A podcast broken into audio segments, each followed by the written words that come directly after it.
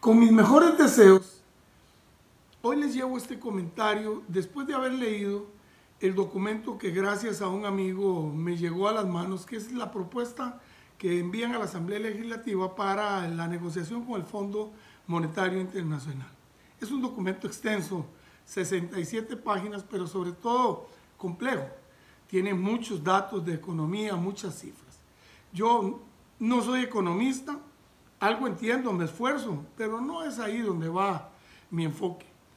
Eh, es que encuentro una cosa en ese documento que siento que es una falla estructural, porque aprendí algo con los años de tratar con los médicos, y es que los médicos procuran profundizar en cuál es el mal que hay detrás de los síntomas.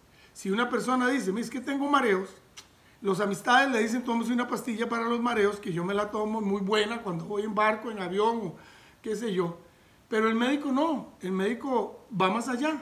Y bueno, ¿y desde cuándo tiene mareos? Y usted es hipertenso. Ah, sí, yo soy hipertenso y desde hace mucho. No, tengo 20 años de ser hipertenso. Ah, ya tiene más de 50 años. Entonces sigue profundizando, porque entonces ya no es un mareo Ah, y tiene esto, sí, y ahora me siento así, me siento así, entonces ya el médico piensa, será un problema, una obstrucción cerebral, y así envía los exámenes y así va a ser el remedio. No se puede quedar en la pastillita del mareo. Bueno, en este caso, al leer yo el documento del Fondo Monetario, me costó un buen rato, veo que las 12 primeras páginas de esas 67 están dedicadas a analizar el COVID y los efectos del COVID y lo que el COVID nos está haciendo como país. Entonces, llego a una conclusión sencilla. Si se pone todo como el COVID, todo lo que viene después es para enfrentar los daños que nos causó el COVID. Y aquí creo que hay que hacerlo del médico. Mire, y usted tiene COVID, ajá, pero antes del COVID estaba en perfecto estado. Ah, no, no estaba en perfecto estado. Desde don Abel Pacheco, que tenía un 1% de déficit, vino doña, don Oscar Arias, doña Laura Chinchilla, vino eh, Guillermo Solís, vino Carlos Alvarado y ahora el déficit está disparado. Bueno, es esclerosis múltiple. Ah, entonces hay un señor problema desde hace más de 10 años y quizá más.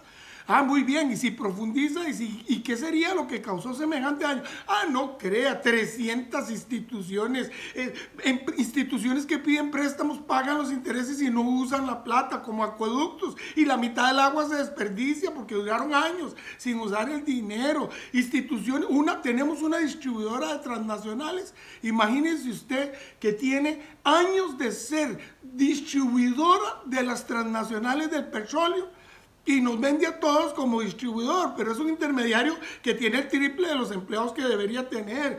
Ah, no, y empresarios evasores y hay gente dentro del Ministerio de Hacienda que pierde expedientes para no cobrarle a los evasores. Ah, no, no, este mal viene desde hace mucho.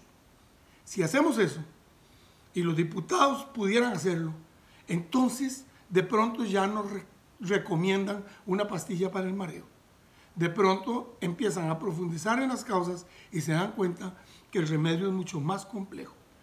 Pidámosle a Dios que los ilumine y puedan actuar como los buenos médicos.